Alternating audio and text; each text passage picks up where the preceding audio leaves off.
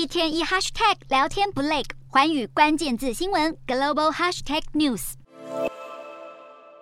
美国其中选举是对当前政府重要的施政总提检，每四年一次，在十一月的第一个星期二举行，选出众议两院的国会议员以及各州州长。其中选战中最受瞩目的就是参议院的争夺战。目前参院一百个席次由民主党和共和党各占一半，包含两名和民主党合作的无党籍议员。两党势均力敌。不过兼任议长的副总统贺锦丽在表决平手时握有关键一票，代表共和党只要翻转一周就能从民主党手中夺下参院掌控权。本次其中选举有三十五席要改选，按照目前的民调预测，民主党预估至少拿下十二席，共和党预计至少赢得二十席，还有三州民调不分宣制。众院方面要拿下掌控权，政党必须拿下过半的两百一十八席。目前有两百零五席民调偏向民主党，两百一十二席偏向共和党，十八席胜负难料。相较于参众院的争夺战，州长选举比较少受关注，但州政府能左右堕胎议题、健保和未来选举，重要性也不容小觑。这次其中选举有六个选情特别激烈的关键州份，最值得注意，分别是宾州、乔治亚州、俄亥俄州、威斯康星州、亚利桑那州以及内华达州。首先看到宾州，最近两次总统选举在宾州的胜负差距都不过百分之一。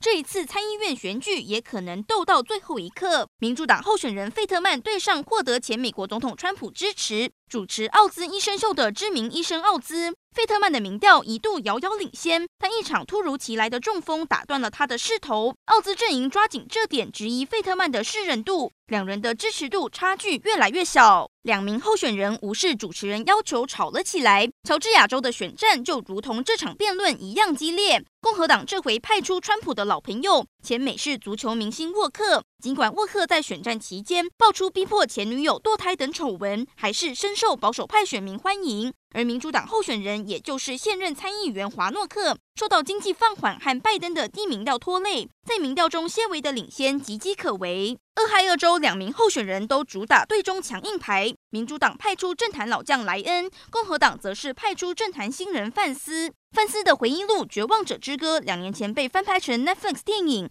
因此格外受到关注。曾经批评川普的他，如今转弯变成永川派，支持川普的选举阴谋论。而关于二零二零大选的阴谋论，在亚利桑那州也是选战焦点。共和党候选人马斯特斯曾公开表示，川普赢得二零二零大选，赢得川粉的支持。不过，他的对手也就是前 NASA 太空人凯利，民调从夏天以来就保持领先。拜登两年前以不到一个百分点的优势在威斯康星州险胜，如今这里的参议员选战也同样激烈，由三十五岁的民主党新星巴恩斯出战。挑战原本打算退休却改变心意争取第三任期的共和党候选人约翰逊，而民主党原本在内华达州占有优势，但当地旅游业遭新冠疫情重创，导致民主党支持率陷入危机。拜登对民主党信心喊话，表示对选情保持乐观态度，但是其中选举历年来都是在野党较能赢得多数席次，几乎没有例外。想守住国会对民主党来说恐怕是场苦战。